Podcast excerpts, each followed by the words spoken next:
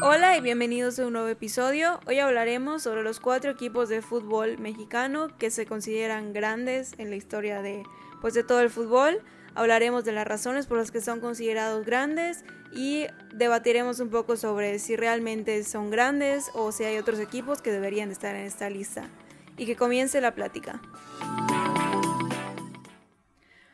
Muchos han debatido y pues es un constante debate en cualquier programa de fútbol y deportivo que veamos en la tele o en internet de quiénes son los equipos grandes o por qué estos cuatro equipos son considerados grandes en el fútbol mexicano.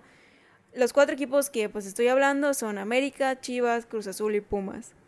Hay tres razones por las que yo y pues después de investigar eh, he considerado que sí son los equipos que deben de ser considerados grandes y no deben de ser cuestionado esta situación de que pues sean grandes. Primero que nada son los títulos. América tiene 13 títulos, de los cuales 4 son títulos cortos. Chivas tiene 12 títulos, de los cuales 3 son títulos cortos. Cruz Azul tiene 8 títulos, de los cuales 1 es corto. Y Pumas tiene 7 títulos, de los cuales 4 son cortos. Si lo vemos en esa manera, pues hay equipos que tienen más títulos. De hecho, Toluca tiene 10 títulos y pues no es considerado un grande. Pero otra situación que igual involucra o que hace que estos cuatro equipos sean considerados grandes son pues su historia o su trayectoria o antigüedad. América tiene 103 años de antigüedad, hablando hoy 2020. Chivas tiene 103 igual, Cruz Azul tiene 82 y Pumas tiene 84. También hay otros equipos como Atlas que tienen más años y pues igual estarán pensando y por qué Atlas no es considerado un grande. El último punto considerado para que estos cuatro equipos sean los únicos cuatro equipos grandes de todo el país es la afición. El poder de convocatoria que tienen estos cuatro equipos es masivo en, pues en todo el país. Obviamente Chivas y América tienen la mayor afición, que Chivas tiene 20.1% de todo el país y América tiene 24.4%, según algunas estadísticas previamente hechas. Cruz Azul tiene un 9.9% y Pumas tiene un 8.8%. Pues dirán, pues es muy bajo el porcentaje de Cruz Azul y Pumas comparado con Chivas América. Sí, pero Chivas América es, son dos equipos que son más tradicionales, aunque inclusive Pumas y Cruz Azul también son tradicionales, pero Chivas y América creo que pues con la historia que tienen y como que igual pues la cantidad de títulos y todo eso, creo que por eso han pues logrado tener afición o un porcentaje bastante alto de afición. Pero ahora, ¿por qué Cruz Azul y Pumas están en esta lista de cuatro? Los cuatro equipos tienen poder de convocatoria en todo el país. Generalmente, muy comúnmente, cuando Cruz Azul o Pumas o América o Chivas van a una ciudad que no sea la Ciudad de México o en caso de Chivas que no sea Guadalajara, van a llegar al estadio y van a tener aficionados con sus camisas y van a tener convocatoria.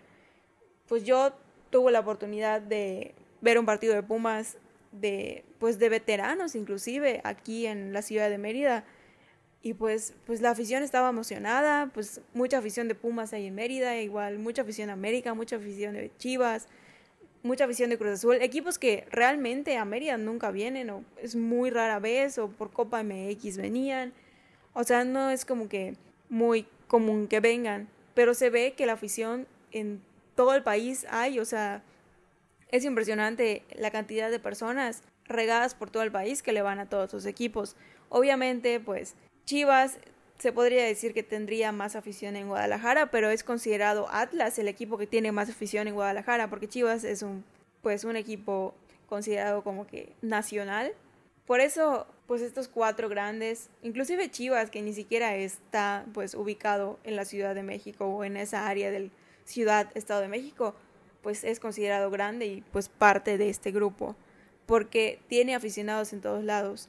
Ahora, el gran debate que últimamente ha surgido por X o Y razón es por qué Tigres y Monterrey no son considerados grandes. Si últimamente han dominado por completo la liga mexicana, si han ganado todos los títulos, de hecho Tigres ha sido dominante las últimas décadas, básicamente, los últimos 10 años, Monterrey también han ganado Conca Champions, han pues jugado finales de Libertadores, han ido al Mundial de Clubes, ¿por qué Tigres y Monterrey no son considerados grandes?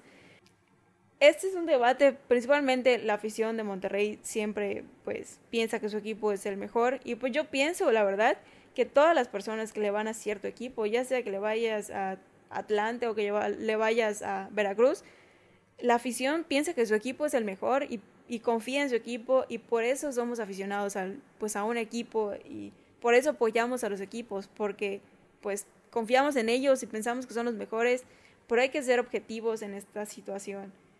Monterrey y Tigres son equipos de gran convocatoria en Monterrey. Es rara vez que vas a ver tú a una persona aquí en la ciudad de Mérida, lejísimos de Monterrey, con una camisa de Tigres o de Rayados de Monterrey.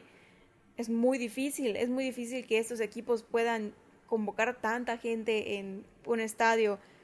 Creo que posiblemente sí lo podrían lograr, pero si pues trajeran a todas sus estrellas o pues no sé, Guiñac, o sea, la gente iría más por el hecho de las estrellas que juegan en los equipos que más por irle al equipo. No sé si me doy a entender.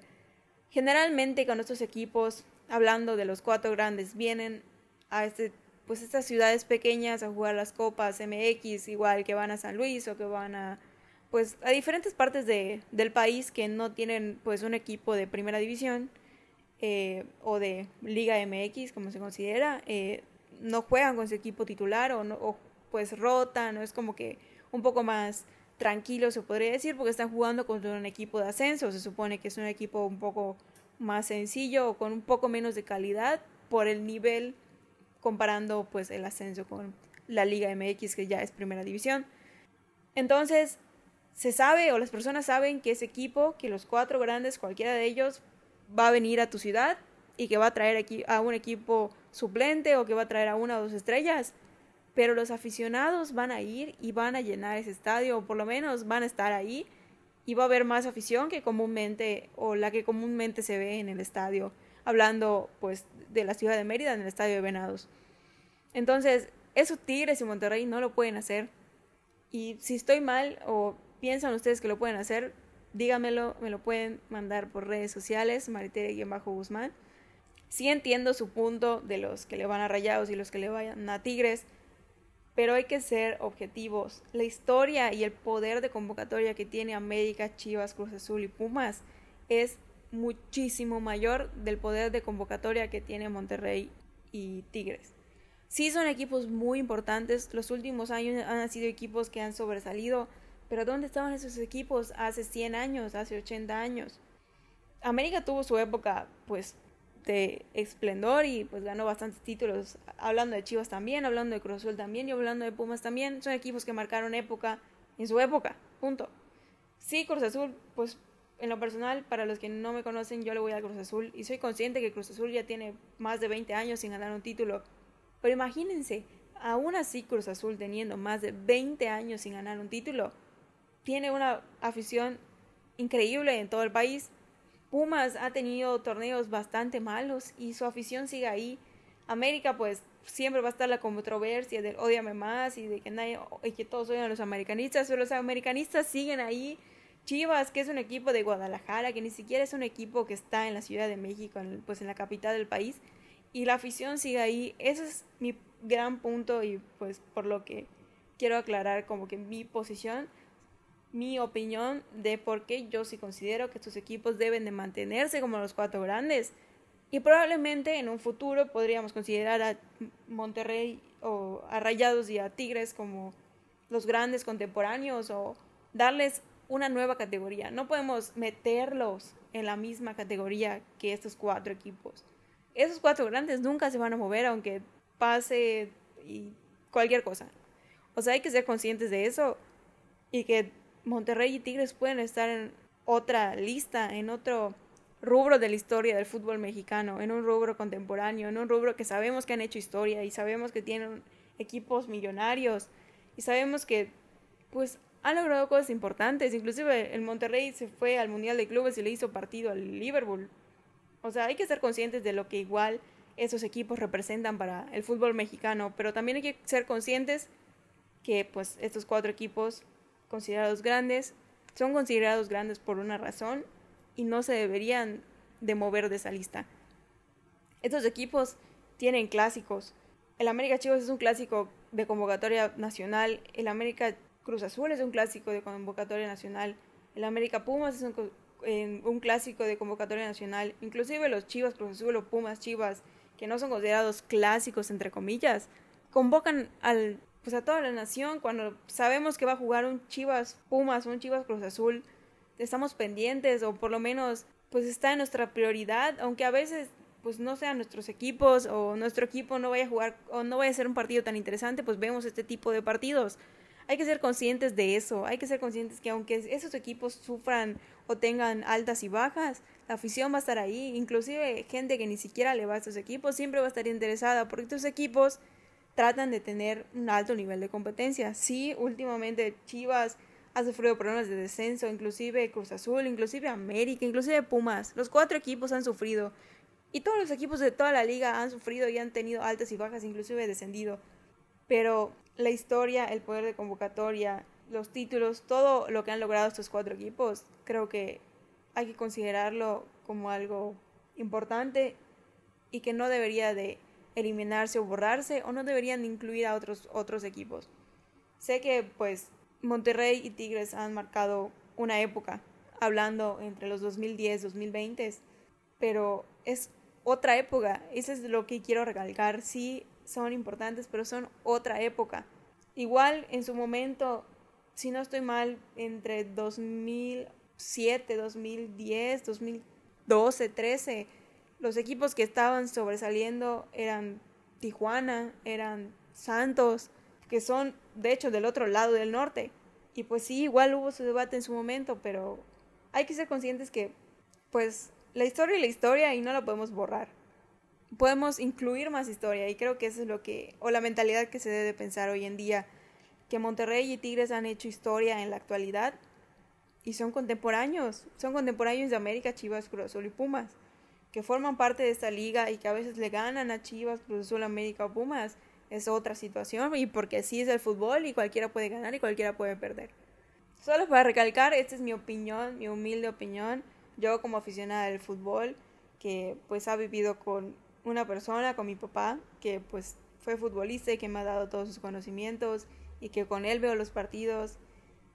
Y pues yo nada más quiero que sepan que pues es mi opinión y que no me odien, por favor. Y si quieren, pues igual, debatir conmigo, que me comenten en redes sociales. Los quiero escuchar, quiero saber su opinión. Me gusta hablar mucho del deporte. Para los que me conocen saben que me encanta todo esto, todo, pues el deporte, la historia, narración, ver partidos y todo eso. Entonces, pues espero que hayan disfrutado este episodio, que hayan conocido un poco más de la historia y por qué pues yo considero que esos equipos son grandes y pues cómo es esta situación y todo el contexto que envuelve al fútbol mexicano. Y espero que estén pendientes para el próximo episodio.